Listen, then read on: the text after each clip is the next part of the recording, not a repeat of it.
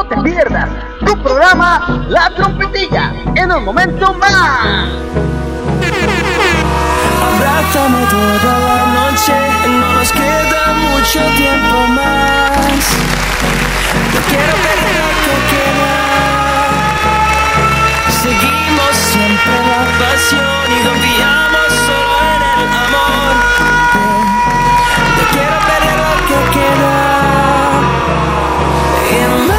y más allá. A través de la gran oscuridad hasta que me convierta en rayos. Y más y más allá. A través de la gran oscuridad. Y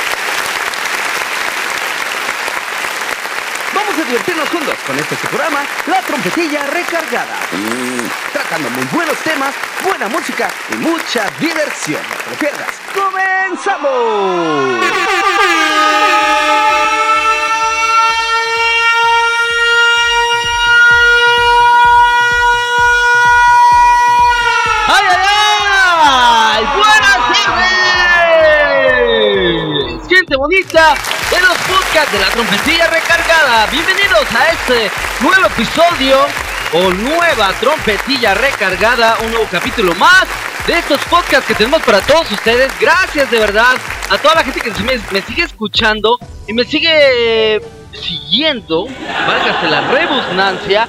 Siguen eh, dándole like a la página oficial de la trompetilla recargada oficial. No se lo olviden, no se les olvide. En Facebook estamos como la trompetilla recargada oficial. Aplausos para todos ustedes. De verdad, de verdad, no sé si ustedes me extrañaron, pero yo sí los extrañé y retearto. Retearto de verdad. Buen tiempo que no podía subir un podcast porque estábamos ocupando haciendo una cosa, haciendo otra cosa. Y bueno, el tiempo se nos viene encima haciendo tantas cosas, de verdad, hombre. Soy un hombre muy ocupado. sí, cómo no. Sí, cómo no. Pues sí, o sea, ocupándome, rascándome la panza, rascándome las patas. Más. Rascándome el. El, ¿cómo se dice? El este, el este, hombre. Ahí, ahí donde las arañas dejen su nido. Hay muchas cosas que de repente hacemos y se nos da el tiempo, pero así miren. Así como en corto. Pero bueno, de verdad me da mucho gusto. Es mucho, mucho gusto, perdón. Estar aquí con ustedes. Estar otra vez en otro podcast de la trompetilla. De verdad, espero que ustedes me hayan extrañado bastante como yo los extrañé. Así que vamos, vamos a, hornear una nueva, un nuevo tema que va a estar muy interesante. Próximamente viene eh, la fecha que a mucha gente nos gusta. Bueno, a mí en lo personal sí me gusta, ¿verdad? Como decíamos en otro podcast anterior, es cuestión de enfoques. Eh, cómo lleva eh, uno a ese tipo de festividad o de celebración del Halloween. Yo lo veo más por los dulces, divertirse, que los niños este, se distraigan y sobre todo que los niños se emocionen con los dulces. Y los grandes también, ¿por qué no? Divertirse, eh, sobre todo pasar el rato, más que nada, creo que es eso, más que otra cosa, es pasar el rato. Viene la celebración del 31 de octubre y vamos a tener unos programas especiales de la trompetilla recargada con temas eh, referentes al Halloween, no se lo pierdan. Así que hoy vamos a tener un programa súper genial. Aplausos para la trompetilla recargada. Recuerden seguirme en su página oficial, la trompetilla recargada oficial en Facebook. Vamos con un corte musical y al regreso les digo, ¿cómo se va a llamar el tema del día de hoy? Por favor, si son cardíacos, no escuchen esta trompetilla. No, si escuchen, va a estar muy interesante. Cosas que han pasado el 31 de octubre que ustedes tampoco sabían. Así que vamos y regresamos. Esto es la trompetilla recargada.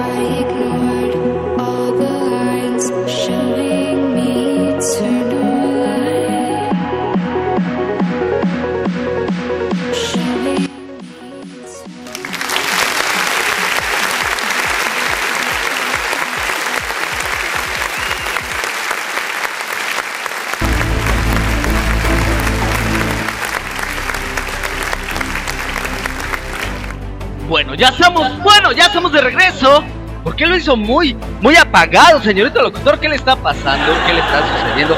Nada, nada, que ahorita estoy viendo eh, que de repente mi mouse se descompuso. Y ahora ya puedo manipular menos lento las cosas en la computadora. O sea, ahora las manejo más lento que antes. No, si te digo que cuando me llueve me llovizna, de verdad. De verdad, de verdad. ¿Cómo están ustedes? Ya vamos a empezar con mis pollos. Ya saben que esto es típico de la trompetilla, los pollitos del señorito locutor. A bajarle poquito, ahí está, porque luego no me escuchan. Así que, qué bueno que están aquí, qué bueno que se quedaron y que se están quedando a este podcast de la trompetilla. Así que vamos rápidamente a poner los, los efectos especiales, como siempre. Eh, estos efectos que son característicos de la trompetilla recargada. A ver, ¿dónde están? ¿Dónde están? Baby Shark Baby Shark Se me viene a la mente esa canción del Baby Shark del Baby Shark. Vamos a ver con estos de doble y el tema del día de hoy. ¡Eh! ¿Cuál es el tema del día de hoy? Aquí lo tenía anotado. Ah, ya lo encontré, ya lo encontré. Otra vez. Uno, dos, tres. El tema de la trompetilla recargada el día de hoy. Que es lunes. Lunes 19 de octubre del 2020. ¡Eh!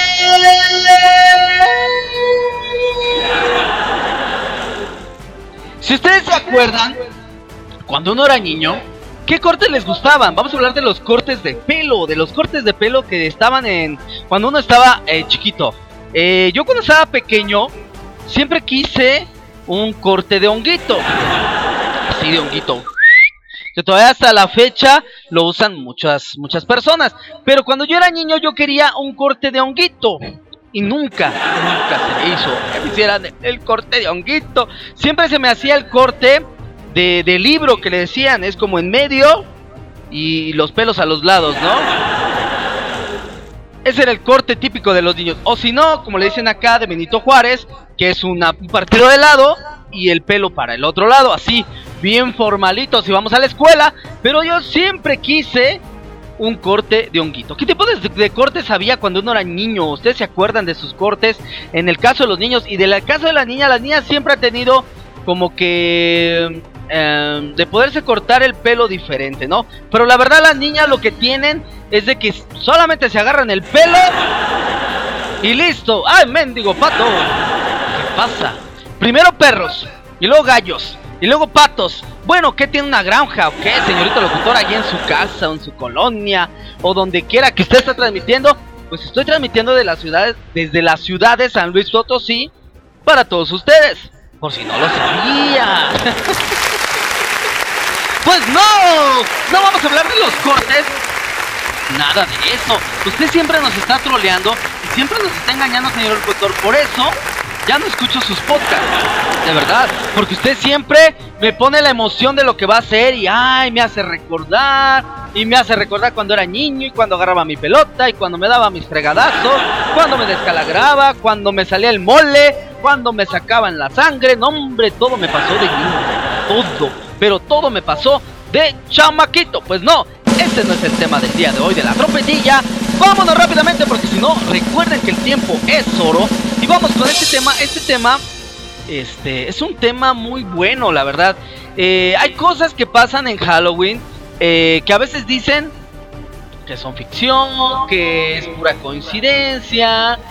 Pero pues, quién sabe, la verdad uno no sabe si es real o no es real. Así que vamos a cambiar la música rápidamente. Vamos a cambiar la música y vamos a poner este tipo de música. ¿Qué les parece? Está como más ambientado eso, ¿no? Para que nos dé un poquito de miedo. ¡Ay, nanita! Vamos a poner eso. Ahora sí, como viene el festejo de Halloween, vamos a leer este artículo, o estos 10, 10 o 8, no me acuerdo cuántos son, cuántos puntos son, pero vamos a ver unos puntos que son los crímenes reales que asolaron en Halloween. Eh, crímenes que han pasado que de gente que aprovecha ese día de Halloween para hacer sus fechorías. De hecho, dicen que ese día de Halloween, eh, por lo general es lo que dicen por acá en, mi, en mi país y todo eso, ese día las brujas siempre andan cazando a los niños. De verdad. Eso es lo que dicen acá, ¿eh? en, en, mis barrios, en mi, en mi país. Que el 31 de octubre es cuando hay más raptos de niños verdad. Así que no sé cómo sea en sus países, pero ustedes platíquenme, por favor, por favor, les suplico que me platiquen sus anécdotas ahí en la página oficial de la trompetilla, la trompetilla recargada oficial en Facebook. Platíquenme sus anécdotas. Vamos a poner una foto Más adelante vamos a poner una fotito donde quiero que me platiquen todas sus anécdotas eh, que les han pasado en 31, algo paranormal. Y lo vamos a hacer para un programa especial de la trompetilla. Antes de que sea 31 de octubre, vamos a, vamos a abarcar todos estos temas especiales en estas fechas tan terroríficas. Me gusta el Halloween, la verdad me gusta. Independientemente de la, del significado que puede tener para otras personas, para mí el Halloween es un día de divertirse, pasarla bien y sobre todo darle gracias a Dios, porque no? Porque nos estamos avanzando a terminar un año más. Permítanme, porque creo que voy a toser. ¡Ajá! ¡Ay Dios! Se me atoró el gargajo. Es que ya teníamos rato que no hablaba con ustedes, hombre. Entonces la garganta por ahí. La la la la la. Mi mi mi mi mi. La la la la la. Ya sé, hombre. Sí estoy medio loco. Estoy medio zapado. Así que cállate, pato. El pato también quiere opinar que le han pasado también cosas paranormales. Vamos a ver qué dice referente a este tema de los crímenes reales que asolaron o que sucedieron en Halloween. Disfraces terroríficos, alcohol, ambiente siniestro. Algunos asesinos han aprovechado esta noche festiva para perpetrar sus crímenes. La noche de Halloween combina ánimo festivo, eh, alcohol, ¿por qué no? Máscaras y gusto morboso por lo siniestro. Con esa explosiva combinación, no es de extrañar que varios de los crímenes más llamativos y horrendos de, la crónica negra hayan tenido lugar en esta fecha. Repasemos algunos de los más significativos. Cuidado, estas historias de terror son reales. Son muy, muy reales, de verdad. O sea, a veces uno puede contar una historia de terror que no sabemos si es real o no es real. Pero estas anécdotas y estos casos que pasaron este día de Halloween, esos días de Halloween, son reales. Vamos con el número uno. Y el número uno, vamos a poner aquí los redobles. Ay, nanita, si me da miedo esa, esa ambientación. Me da, me da. Me da bello. Tengo bello. Vamos con el número uno. Y vámonos lento. Vámonos lento para que puedan entender el tema o el caso que pasó en el número uno. Dice, el caso se llama El caso del chico que fue a la fiesta a arreglarlo, a arreglar con su novia y acabó muerto. Vamos a ver qué hace o qué fue lo que pasó en este caso de este chico. Dice que la tarde del 30 de octubre del 2010, el joven universitario de Bogotá, Luis Andrés Colmenares, dudaba si acudir o no a la fiesta de Halloween en la discoteca Penthouse. Llegó a redactar una lista de pros y contras y en los pros escribió arreglar el problema con Laura. Esa era una de las cosas que él quería arreglar en esa fiesta, ¿no? Ella era una adinerada compañera de clase con la que salía desde hacía pocas semanas. Decidió ir. Varias fotos le muestran disfrazado de diablo y a Laura Moreno de Minnie Mouse, divirtiéndose junto a, varios amigos. O sea, divirtiéndose junto a varios amigos. Horas después, el cadáver de Luis Andrés aparecería en un río. Así se inicia uno de los casos más mediáticos de los últimos tiempos en Colombia. Aunque en un inicio su muerte fue considerada un accidente provocado por la ebriedad, la familia Colmenares contrató una investigación forense particular después de que la madre de Luis Andrés declarase que se le había aparecido su hijo en sueños susurrándole, Mami, la prueba está en mi cuerpo, búsquela. La conclusión fue mucho más dramática, asesinato. ¿Qué tal? Se esgrimió que el joven había muerto tras una brutal paliza y que su cadáver solo fue arrojado al agua horas después de muerto.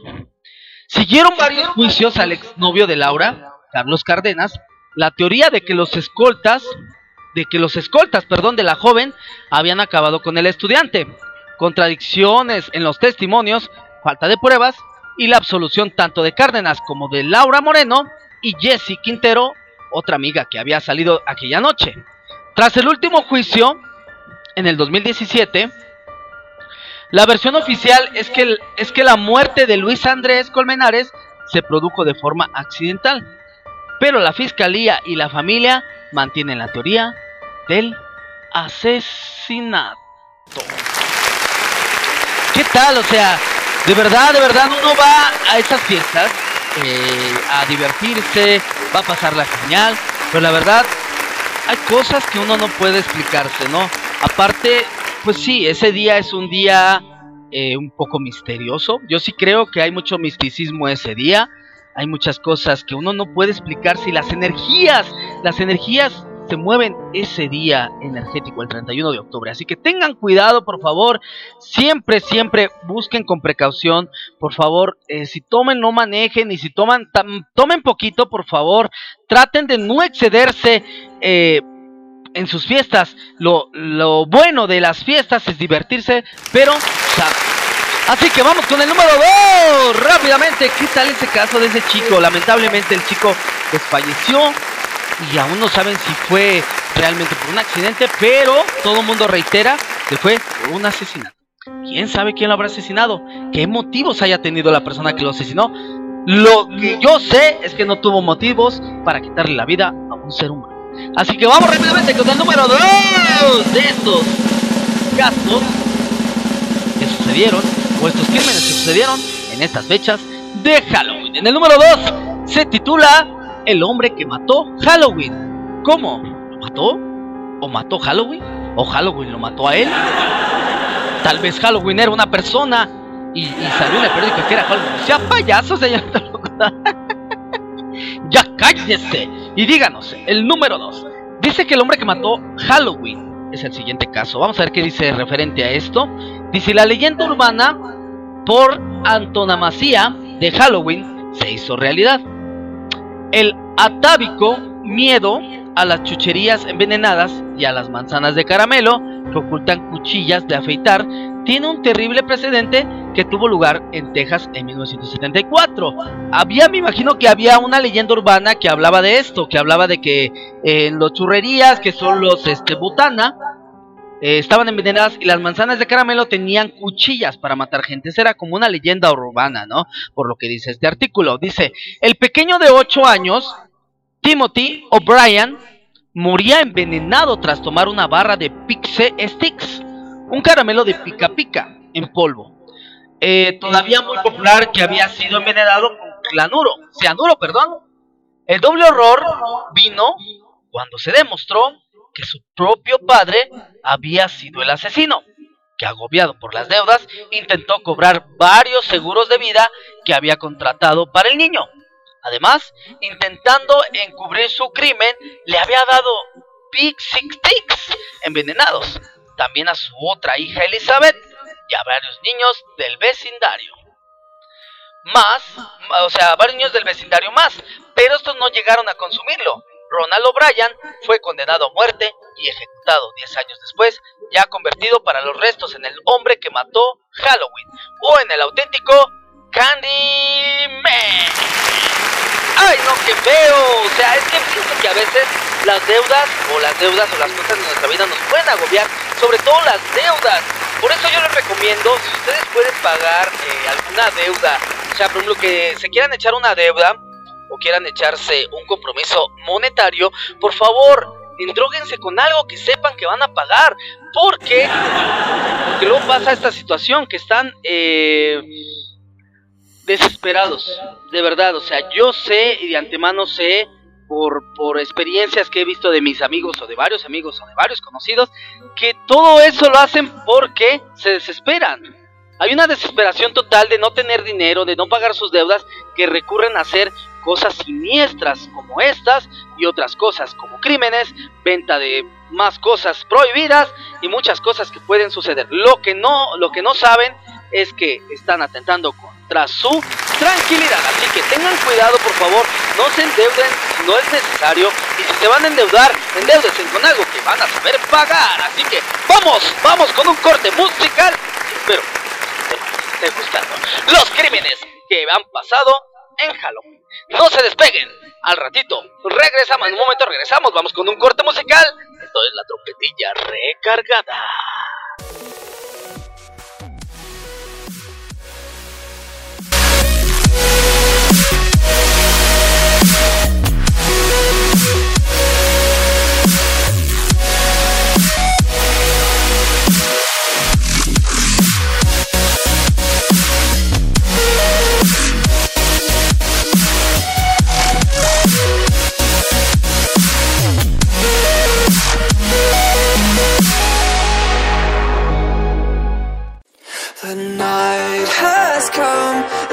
I'm losing my control. Your light is gone, and lonely darkness fill my soul. I wish that you could save me from my isolation. It's way too complicated. Let's stop this conversation. stop this conversation We got no relation.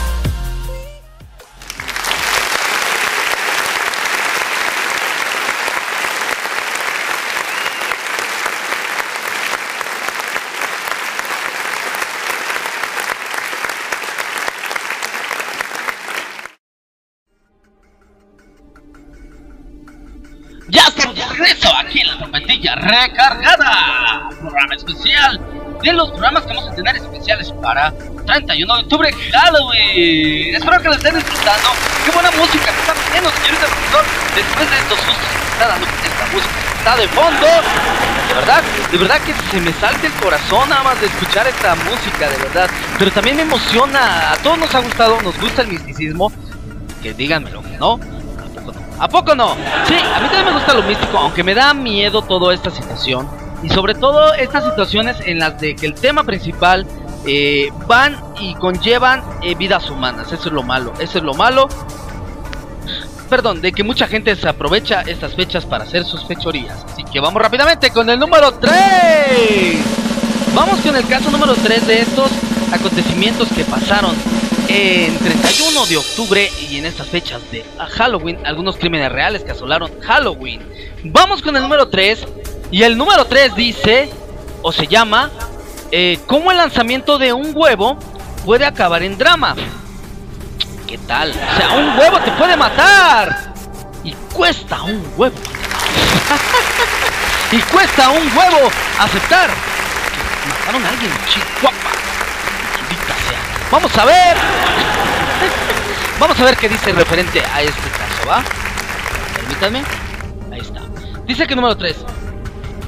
¿Qué, qué se escucha? Ah, es la misma música. Yo dije, ay, ay, ¿qué está escuchándose, señorita locutor? Vamos con el número 3. ¿Cómo, un lanzamiento, ¿Cómo el lanzamiento de un huevo puede acabar en drama? Dice, un clásico de la fiesta en Estados Unidos es arrojar huevos a coches desconocidos. Carl Jackson no se lo tomó muy bien cuando unos adolescentes se lo hicieron la noche de Halloween de 1998, mientras iba a recoger con su novia al hijo de que, de que estaba en una fiesta. Descendió del vehículo, tuvo una breve discusión con los chicos que le habían lanzado los huevos y al volver a entrar en el coche, uno de ellos sacó un arma y le disparó. El asesino era Curtis Sterling, de solo 17 años. El New York Times señala que desde 1984 o 34, no 84, han sido heridas o asesinadas en incidentes relacionados con lanzamientos de huevo durante la noche de difusión 24 personas. Qué cosa tan insignificante, de verdad, por alguna cosa insignificante puede pasar una desgracia, una desgracia, perdón, como esta, de esta magnitud, de verdad. En la que el chico no le gustó, no le pareció, no le pareció que se estuvieran regañando ni le estuvieran llamando la atención y optó por matar a esa persona. A veces eh, no sabemos hasta qué límite puede tener una persona o sobre todo qué problemas mentales puede tener una persona, como hemos hablado en temas anteriores de podcast, ¿no? Así que hay que tener cuidado, por favor, dejen a la gallinita en paz con sus huevitos y no se los anden aventando a la gente, hombre. Bueno, yo creo que si son huevitos de harina, como lo hacen aquí en México, aquí en México este, cuando van a hacer, vamos a hacer una celebración y todo, de repente eh, apartamos las cáscaras de huevo, las llenamos de confeti o de, o de papelitos de colores o de harina y se lo aventamos a la gente o se lo rompemos en la, en la chota, en la cho, choya, choya, en la choya, se lo aventamos en la choya, en la cabeza y pues es una forma de divertirse sanamente, pero tengan cuidado por favor con los actos y con las cosas que hacemos hacia los demás. Recuerden que cuando afectamos a una tercera persona, nosotros ya estamos muy mal. Vamos con el número 4. De estos asesinatos que sucedieron el 30, 31 de octubre o en Halloween. Vamos con el número 4.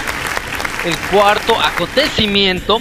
Y el cuarto acontecimiento es el asesino del palo de golf que era sobrino de Kennedy.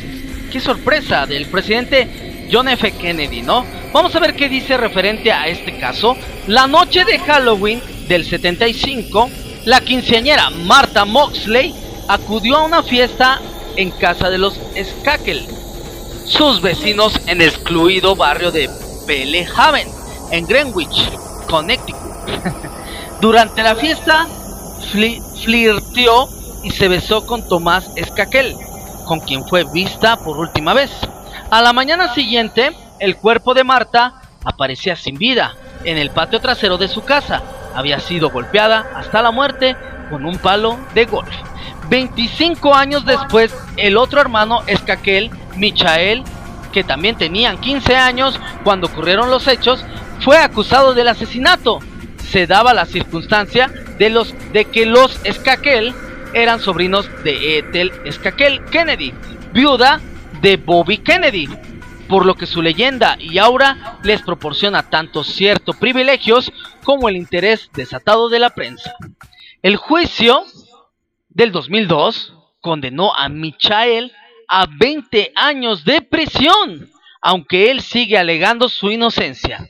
El caso sigue recibiendo la atención del público 40 años después y ha inspirado numerosas obras tanto de ficción como ensayos, entre ellos la novela Una temporada en el purgatorio de Dominic Dunn, adaptada en el cine de 1996 con un joven Patrick Dempsey, con uno de los turbulentos hermano.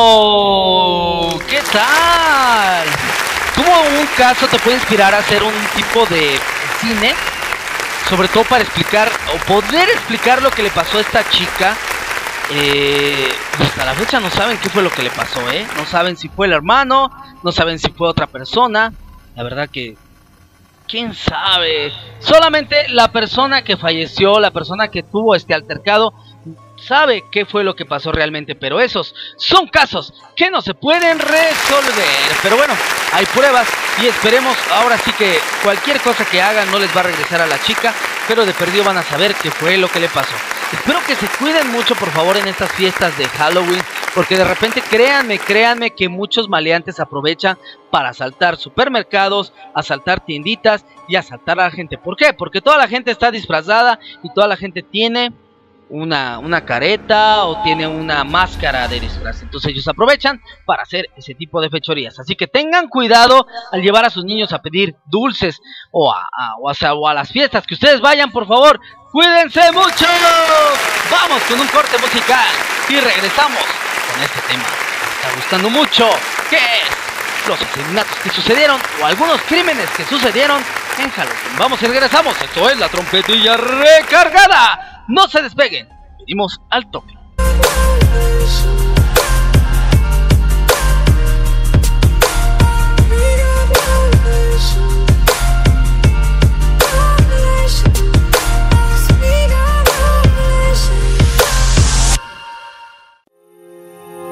Those medical pills are push me over.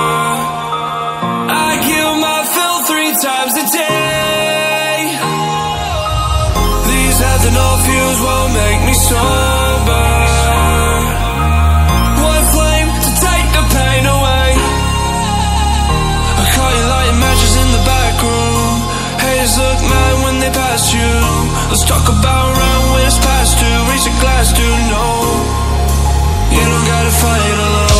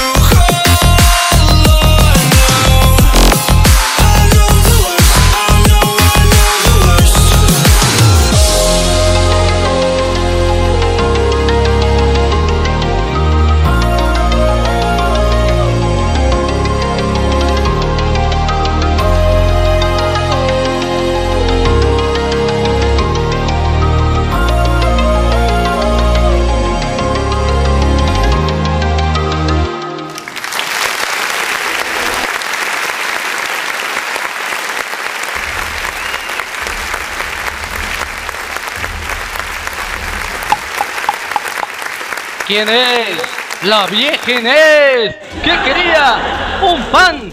¿Qué pan quería? ¿Una conchita? O si no, un pan dulce, por favor. y dijeron, ¿quién toca la puerta? Imagínense nomás. No, hombre, si a mí me pasara eso, yo me meo. En ese momento me mego, me cago y me pasa de todo. No, de verdad, yo soy bien, bien miedoso. Espero que ustedes también sean miedosos. o sean más valientes que yo, la verdad. Aplausos para la gente valiente que le gusta mucho este tipo de cosas. Pero bueno, vamos a seguir adelante con el tema principal de la trompetilla. Vamos a seguir con más de estos, de estos sucesos que sucedieron el día de Halloween. Sus crímenes que pasaron en estas, en estos días, en estos tiempos.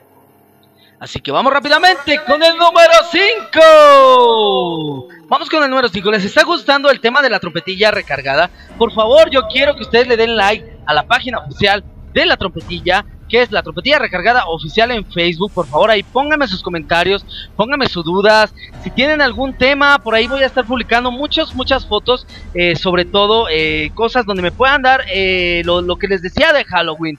Voy a hacer este un, una imagen ahí para preguntarles qué experiencia tuvieron ustedes, una experiencia desconocida o, algo que les haya pasado en Halloween para yo poderlo leer aquí en los podcasts de la trompetilla y va a ser un tema un tema especial de la trompetilla recargada. Espero que tengan participación también díganme sus dudas y si tienen ganas de escuchar algún tema en específico sale así que vamos rápidamente con el número 5 que es el crimen adolescente de Ripochet que conmocionó a España esto pasó en España.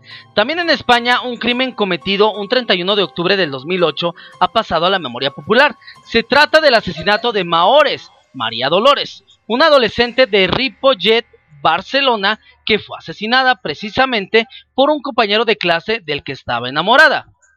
A él, a él, Sergio, le había dedicado numerosos mensajes a su cuenta de Fotolog, y no desconfió un momento cuando éste fue a buscarla a su casa la víspera de Todos los Santos, en compañía de otro compañero de instituto, Luis, o sea, el compañero. Maores salió en zapatillas de casa asegurando que volvería en cinco minutos. En un descampado cercano, Sergio la degolló. El crimen, cometido por un menor de solo 14 años sin un historial de violencia anterior, conmocionó a España y alimentó el consabido debate sobre las penas a los delincuentes menores de edad. Cuatro años después del asesinato, Sergio salió en libertad. Ay, Dios mío, pues miren, eh, dice aquí que no tuvo una anécdota, perdón, no tuvo un historial que le hubiera hecho que tuviera violencia, ¿no? O que pudiera tener o agarrar de ejemplo. Una persona, un niño de 14 años, eh, no tiene, sí tiene la capacidad de pensar y de analizar las cosas. Pero yo creo que este chico ya venía con algún daño cerebral, yo me imagino. No sé, la verdad.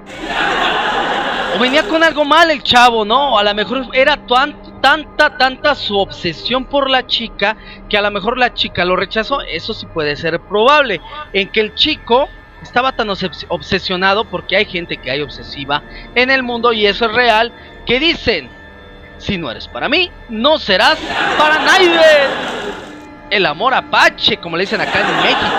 Así que hay que tener cuidado, por favor. ¿Qué iba a pensar esta chica, la verdad, de que este chavo que era eh, uno de sus enamorados le iba a hacer un daño? ¿no? Yo creo que cuando se quiere y cuando se ama, perdón, no se hace ese tipo de acciones, ¿no? Al contrario, se ama incondicionalmente y esa persona que tú amas o que tú quieres, no pretendes que le pase nada, ¿no? Entonces, cuando esa persona te rechaza, obvio que de repente dices, bueno, se me acaba el mundo, ella era toda para mí, eh, no lo hago por experiencia propia, pero sí, todos hemos pasado por una situación así, ¿no? Pero nunca es bueno obsesionarse con las personas, de verdad.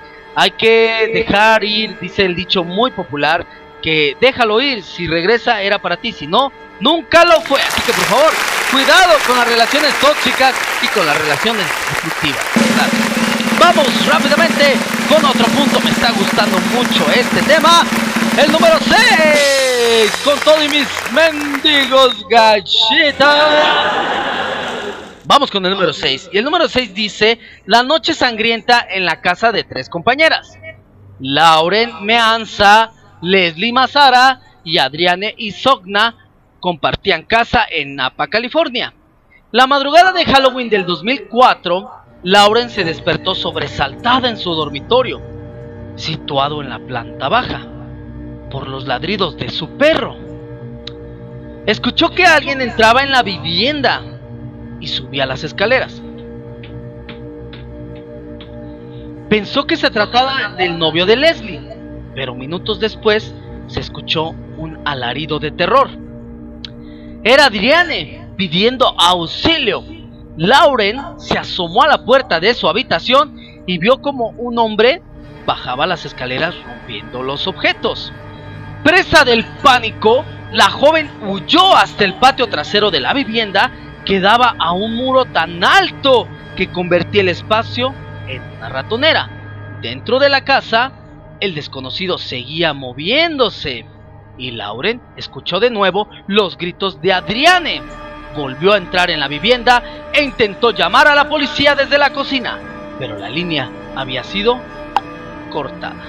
Sin saber qué hacer, Lauren subió a la habitación de Adriane, se encontró la estancia cubierta de sangre, a Leslie acuchillada sobre una pila de ropa y Adriane detrás de la cama, todavía viva, pero exangüe por las numerosas puñaladas que le habrían propinado. Lauren logró bajar hasta su dormitorio con los pies descalzos manchados por la sangre de sus compañeras y llamó a la policía desde su móvil. El doble crimen tardó un año en resolverse. El culpable resultó ser Eric Cople, marido de Lily Pronholm, una de las amigas de Adriane. Él mismo confesó su autoría sin dar ningún motivo para los asesinatos. ¡Qué cosas, de verdad! Por el amor de Dios, de verdad, es lo que más me da miedo. A mí, en lo personal, eso es lo que me da más miedo. Por eso, eh, hay muchas casas grandes, sobre todo casas grandes. Hay que poner seguridad, hay que poner alarma, hay que estar alertas porque no sabes qué persona pueda entrar a tu casa. De verdad, eso me causa mucho miedo, me causó mucha angustia este caso porque me puse en los zapatos de las chicas al ver que no podía hacer nada por sus amigas, ¿no? Y que la policía no acudía rápido a la escena del crimen. Así que hay que tener cuidado. Ay, se me puso la piel de gallina, de verdad se me puso la piel chinita, solo de sentir y de, y de poder recrear en mi mente lo que pasó en ese momento. ¿Qué estaba pasando por la mente de este hombre? quién sabe, la verdad, hay gente que disfruta esa situación. Yo creo que ya era un psicópata el, el, individuo este.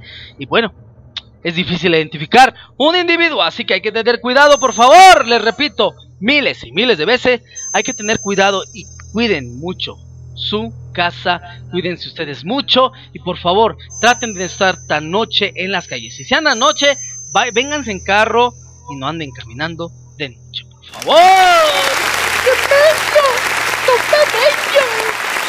Ay, Diosito, de verdad este me dejó, me dejó muy helado, así que vamos a calentarnos poquito con más canciones y más música para podernos este ponernos en onda, porque la verdad sentí un escalofrío en mi cuerpo. Vamos y regresamos. Esto es la trompetilla recargada. No se despegue. Y seguimos con este tema espero que les esté gustando.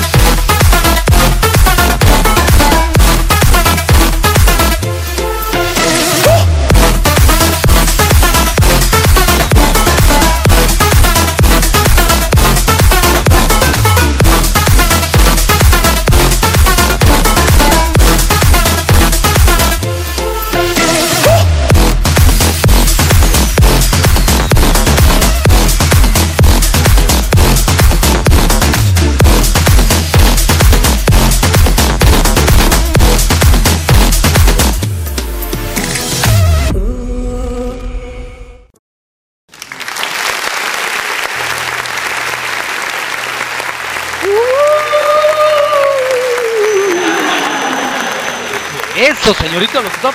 Usted de payaso, no nos esté asustando, la verdad. Porque luego te sale el espantadito, ¿eh? Mendigo locutor. ¿Qué es eso que se escucha? A ver, espérenme. Ah, es el audio, es el audio. Que se escucha como un chillido, ¿no?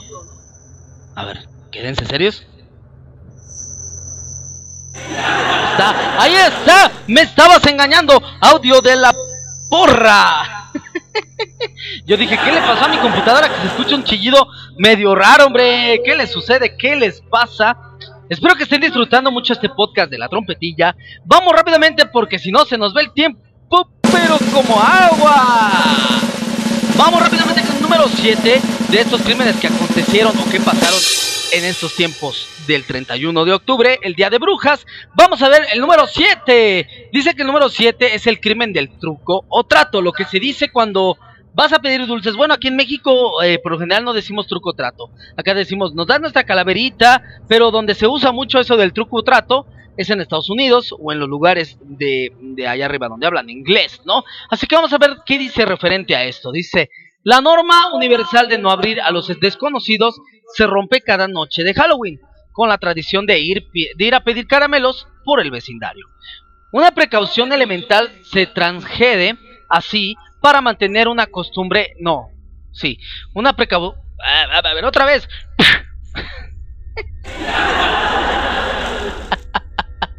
¿Qué le pasa? Por eso no escucho sus, sus mendigos podcasts, porque se traba todo. Sí, la verdad sí. Tengo que aceptar que me trabo mucho, pero no soy profesional, entiéndanme, favor.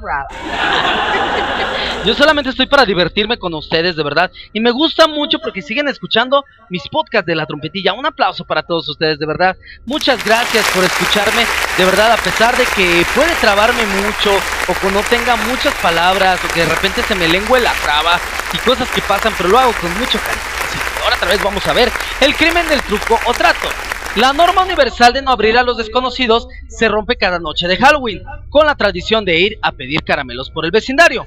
Una precaución elemental se transgrede así para mantener una costumbre inocente y divertida. O eso debió de creer Peter Fabiano, cuando llamaron a su puerta la noche de difuntos de 1957. Al otro lado, había alguien vestido con una máscara, pintura y guantes rojos. Pero no era un niño, ni un tardio adolescente, sino un adulto que le disparó en la cabeza con una pistola envuelta en una bolsa de papel. Semanas después, dos mujeres, Goldie Pixer y John Ravel, Joan Ravel, eran detenidas como coautoras del crimen.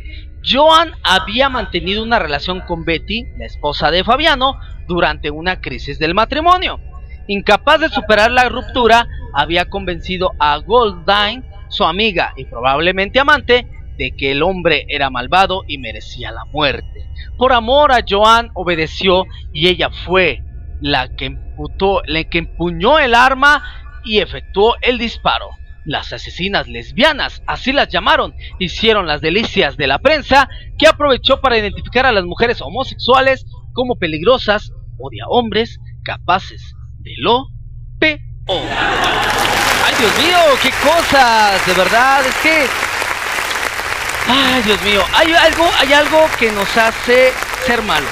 Y eso es real, a todos, a todos, a todos. Cuando sentimos rencor o cuando sentimos coraje o de repente podemos sentir odio hacia alguna persona, si dejamos que ese odio trascienda, pues no llegamos a nada. Por ejemplo, en este caso esta chica que a lo mejor no aceptaba su sexualidad o que a lo mejor eh, tenía oculto esa sexualidad, sexualidad, perdón, este no aceptaba, no aceptaba que ella era así y pues me imagino que también el chico la trataba mal, ¿no? La trataba mal. Entonces, no sé, todas las cosas se le juntaron, tanto, tanto no aceptar tal vez su condición sexual y también la condición de que estaba viviendo en violencia. Pero siempre que vivas en violencia, esto ya es algo personal para todos ustedes y vamos a abordarlo. Eh, si ustedes sienten violencia o tienen violencia, por favor, comuníquense, díganselo a su familia, busquen ayuda psicológica y por favor, sálganse, sálganse de ese círculo vicioso que no los va a dejar. En este caso, estas chicas, la verdad, el odio las dejó ir más allá y sucedió este altercado con el señor que a lo mejor tenía culpa de muchas cosas, pero no era la manera de pagar sus pecados. Así que vamos rápidamente con el número 8. Ay, Dios mío, cada día se ponen como peor estos, estos altercados o estos crímenes que pasaron este, estas fechas de Halloween. Vamos con el número 8. Y el número 8 es el psicópata que predijo un asesinato. Vamos a ver qué dice referente a esto. Ronald Sisman y Elizabeth Platzman fueron asesinados en su apartamento del Chase neoyorquino la noche de Halloween de 1981. Lo que podría ser otro crimen de los ya tristemente habituales, esa fecha adquiere tintes más chocantes cuando un preso declara que uno de sus compañeros de encierro habría predicho el crimen. El clarividente no sería otro que David Berkowitz, el asesino en serie conocido como el hijo de Sam. Siempre se habría rumorado que Berkowitz había estado en contacto con una secta satánica que le ayudaba a cometer sus delitos. Según el informante de la prisión, el reo había hablado de un plan para entrar en, algún lugar o en algún apartamento de la zona y realizar un asesinato brutal o ritual. El mismo Berkowitz dijo que Ronald Sisma, uno de los asesinados, tenía grabados algunos de los asesinatos del hijo de Sam y planeaba entregarlos a la policía a cambio de ser exonerado de algunos de sus delitos relacionados con las drogas. Sin embargo, los investigadores no han resuelto aún los crímenes de Sisman y de Platt. ¿Qué tal, Dios mío? él ya sabía que iba a pasar eso. Como que él tenía planeado hacer eso y a lo mejor alguien lo escuchó, alguien escuchó que él iba a hacer esa cosa y dijo, ah, patitas, ¿para qué las quiero? Antes de que seas tú, voy a ser yo. Pero están atentando con la gente, y están atentando con las personas, y están atentando con algo muy valioso que es la vida. Pobres de esas personas y de esas almas que ya se perdieron porque mataron y asesinaron a una persona, ¿verdad? Pido por sus almas, pero yo creo que están quemándose en el infierno. ¡Ay, qué cosas, qué cosas! Vamos y regresamos con otro corte musical. Ya me lo terminamos. El tema de la trompetilla recargada. No se despeguen. Vamos y regresamos. Esto es la trompetilla recargada. Here we are, a million stars floating over our heads. Beating hearts, falling apart, staying forget. But baby, we'll fall.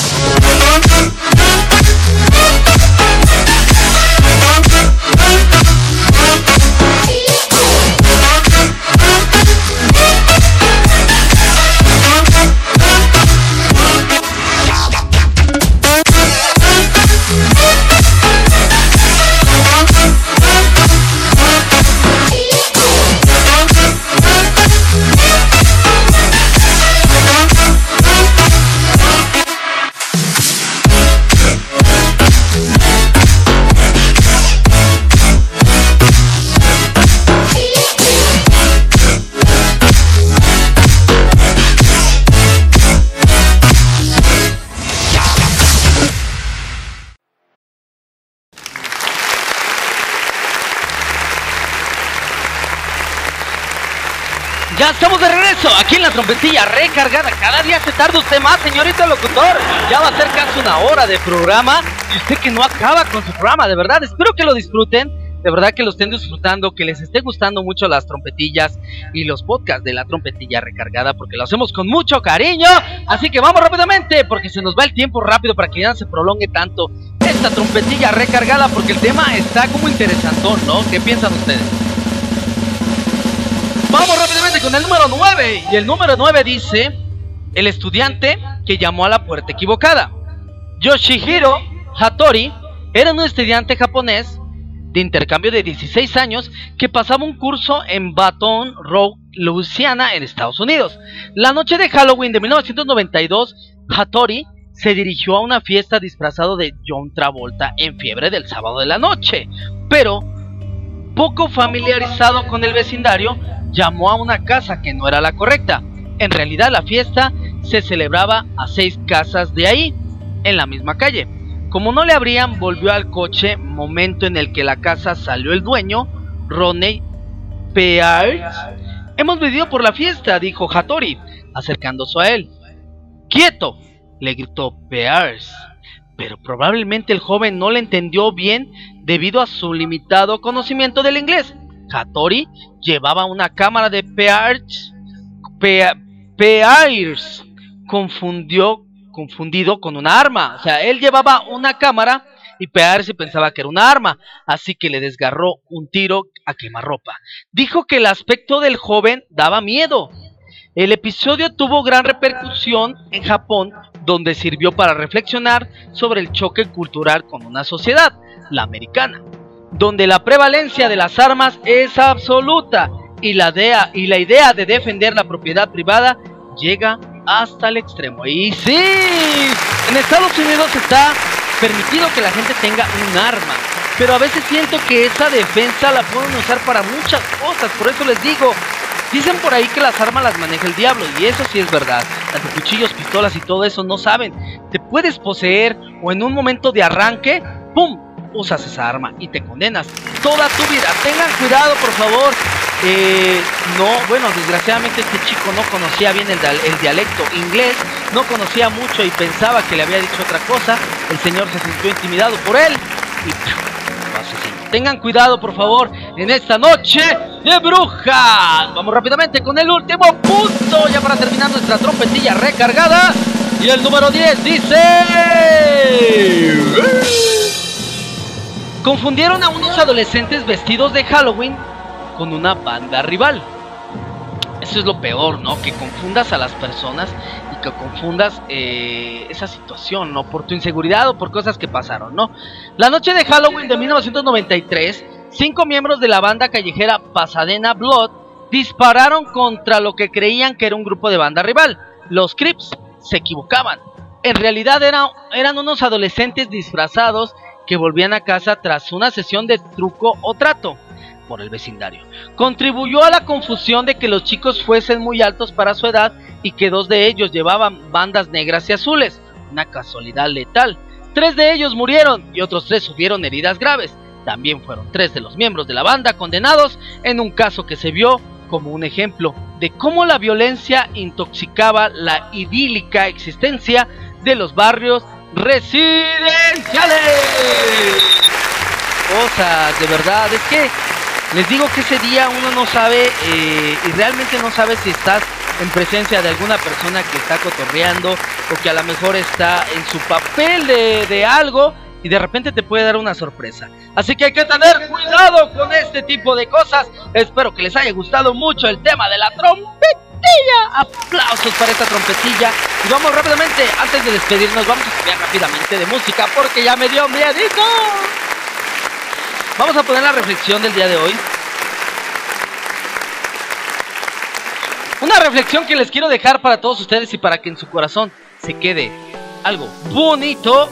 Espero que les haya gustado mucho este podcast. Vamos a tener varios programas especiales así por estos días que vienen, los días de Halloween. Dice por aquí la reflexión del día de hoy. La vida es corta.